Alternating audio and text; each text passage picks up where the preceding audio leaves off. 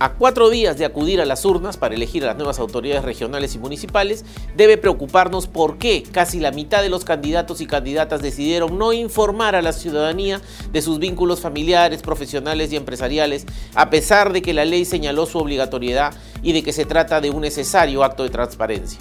Este lamentable incumplimiento se constata en el portal En estas elecciones tú tienes el control de la Contraloría General de la República y que nos muestra minuto a minuto la presentación de la declaración jurada de conflictos de intereses de carácter preventivo que llega a apenas el 53%. Es decir, a pocos días de las elecciones, habiendo incluso excedido el plazo de presentación, un 47%, aproximadamente unos 35 mil candidatos, decidieron no cumplir con la ley, obstaculizando la transparencia y el acceso a la información que merecen los electores.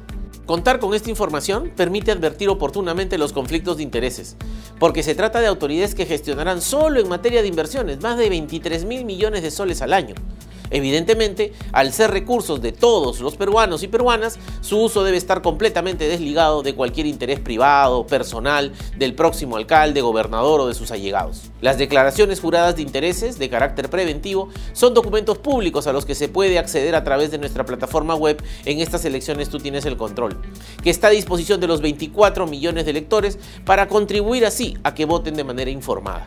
De la misma manera, también se puede conocer el detalle de los casi 700 postulantes incluidos en los informes de la Contraloría como resultado de la fiscalización y en donde se evidencian irregularidades en el desempeño de su función y si tuvieron sanciones.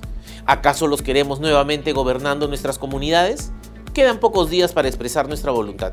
Les invoco a informarse de las diversas plataformas informativas para reflexionar sobre lo que significa darle nuestra confianza a un candidato o candidata, teniendo la certeza de que son las personas más idóneas para impulsar el desarrollo en nuestro país con eficiencia y transparencia. No es momento de improvisar ni de decidir sin analizar los factores que hacen a una u otro candidato el más idóneo para gestionar los recursos de todos. El país nos demanda responsabilidad y compromiso. En nuestras manos está el futuro de las regiones y las municipalidades del país por los próximos cuatro años. Los invoco a votar de manera responsable.